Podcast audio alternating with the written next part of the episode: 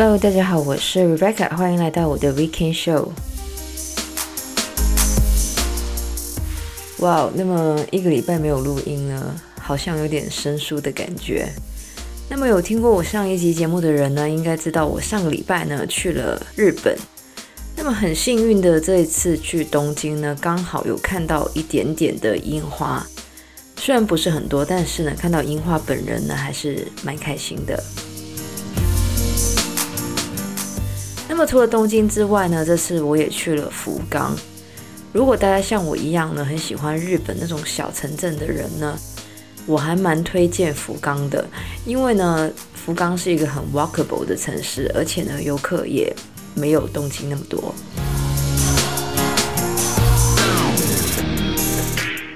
Anyway，那么虽然放假很开心，但是呢，还是要回到现实。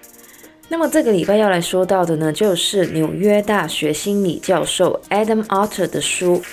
名字呢叫做《Irresistible》，中文的书名呢是《欲罢不能：科技如何让我们上瘾？划个不停的手指是否还有药医》。我真的不懂为什么这些书的中文名都这么的长，但是书名这么长的好处呢，就是大家听完之后呢，都知道这本书是讲什么的。是的，这本书呢，讲到的就是我们的科技成瘾的问题，而 Adam Alter 本身呢，就是一个认知行为领域的专家，所以呢，他在这本书里面呢，用的就是心理学的角度呢，去探讨我们的科技成瘾的问题。那么对于现代人来说呢，手机或是电子产品呢，已经是我们生活的一部分。我们很难想象，我们没有手机的话呢，我们在交通工具的时候要怎么打发时间？又或是等人的时候无聊怎么办？甚至如果跟别人坐在一起很尴尬的话，没有手机，我们应该怎么应对？虽然很多人可能不觉得自己有科技成瘾的问题，但是呢，无法否认的是，手机或是电子产品呢，已经深深的影响我们的日常生活。在二零一四年的时候呢，Kevin Hollis 呢设计了一个叫做 Moment 的 App。那么它的用途呢，就是统计我们使用手机的时间。虽然大部分的人呢觉得自己一天呢只花大概九十分钟的时间在手机上，然而呢，根据这个 Moment 的这个 App 的统计呢，大部分的人呢平均会花三个小时呢使用手机，也就是比每天一个小时的建议上限呢多出了三倍。而除了手机之外呢，电子游戏也是一个很容易让人成瘾的。而专家呢就指出，长期打电子游戏的人里面呢，有百分之四十呢是有成瘾的倾向。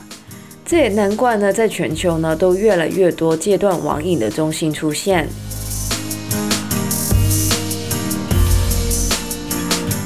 那么关于 addiction 成瘾呢，过去一直有一个错误的想法。就是觉得成瘾呢，都是因为人缺乏自控能力而来的。但是呢，越来越多的研究发现呢，成瘾其实很多都是环境的问题。例如，在越战时期呢，很多的美国士兵呢都有毒品成瘾的问题。但是呢，这些士兵呢回到美国之后呢，大部分呢都可以戒除毒瘾，而原因呢就是跟环境有关。那么动物呢，之所以对于某些东西成瘾呢，主要是因为这些东西呢可以刺激我们的脑部快乐的区块，而科技呢跟毒品一样，会让我们感到短暂的快乐，也因此呢引起了所谓的科技成瘾。那么根据剑桥大学的神经科学家 Claire Gillian 呢，我们的某些行为，像是玩电子游戏、赌博，他们所引起的刺激呢，跟毒品呢是类似的。而这一些行为呢，都可以让我们的身体呢释放出让人快乐的荷尔蒙 dopamine。而为了让这个快乐可以持续呢，很多人会开始长时间的进行这一些活动，而导致上瘾。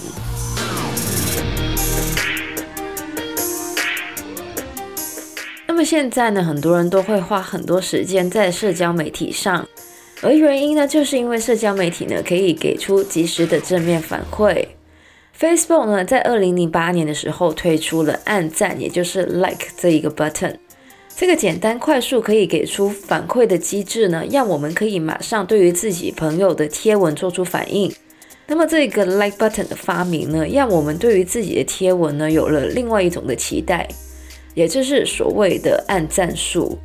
而因为每一篇贴文的按赞数呢会不一样，我们很容易呢对于这个按赞数呢做出类似赌博一样的心态，让我们在焦虑的同时呢又非常的期待。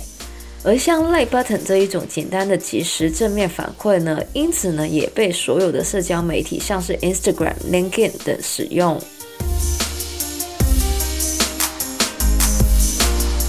而除了电子游戏还有社交媒体之外呢，原来我们的电子邮件也可以让我们上瘾。很多人呢都习惯马上的回答电子邮件，而这样子的一个行为呢，原来也可以让人上瘾。那么虽然很多人呢觉得马上回电邮呢是一种有效率的工作表现，但是呢事实这样子呢只会让我们的效率降低。那么我们之前呢也有讲过 Cal Newport 的 Deep Work 这一本书。里面呢就讲到，当我们在专注一件事的时候呢，如果突然被另外一件事情打扰的话呢，我们其实要花更多的时间才能回到之前专注的状态。而电子邮件呢，则是其中一个最容易让我们分心的事。另外呢，有研究也指出，当我们改用电话或是面对面的方式对话时候呢，其实效率呢会比电子邮件更好。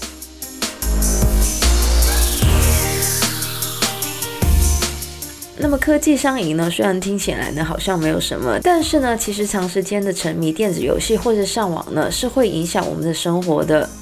那么首当其冲的呢，就是长时间使用电子产品呢，会引起失眠。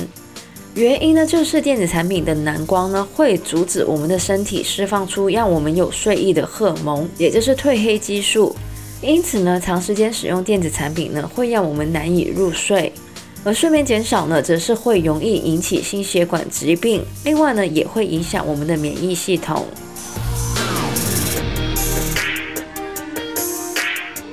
虽然说科技成瘾呢会影响我们的生活，但是呢，可以放心的是，要戒掉科技成瘾呢，其实并不困难。那么，虽然 going cold turkey，也就是完全戒断科技呢，是可以帮助我们防止科技成瘾的，但是呢，完全戒掉科技呢，感觉有点不切实际。而且呢，不是每个人呢都需要这一种 all or nothing 的做法的。那么其实呢，比较好的方式呢，去避免科技成瘾呢，就是正视我们自己使用科技的时间，然后呢，用替代的方式呢去应对。那么所谓替代的方式呢，就是当我们想要看社交媒体的时候呢，我们就用其他的行为去代替，像是去做运动、看书等等的。另外呢，我们也可以在手机或是电脑上呢装一些提醒我们的 Screen Time 的 App。每当这一个 App 响起的话呢，我们就去做别的事情。那么针对电子邮件呢，我在说 Deep Work 的时候，其实也有说过，就是呢把看邮件还有回邮件的时间呢事先的 block 下来，并且呢把这个提示关掉。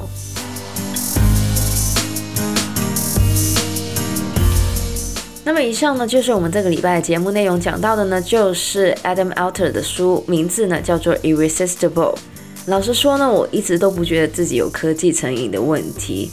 但是呢，自从这个 Instagram 开始模仿 TikTok，开始 randomly 的推不同的短片给我的之后呢，我发现我也开始有点会不断的，就是有点 mindlessly 的划不同的影片，而我划了两个星期之后呢，我开始觉得这个行为真的很浪费时间。而且呢，对眼睛也非常的不好，所以呢，我现在都尽量不去滑那些影片。那么在这边呢，还是要说一下，我不是说这个社交媒体不好，但是呢，大家呢一定要记得适可而止，不要呢就是过于的沉迷。那么喜欢我们节目的朋友呢，记得可以在不同的 Podcast 平台上追踪或点评我们的节目。我们的节目呢，将会在加拿大东岸时间每周日凌晨十二点钟更新，也就是香港、台湾的每周日下午一点钟。希望大家有个美好的周末，谢谢大家收听，我是 Rebecca，我们下个礼拜再见，拜拜。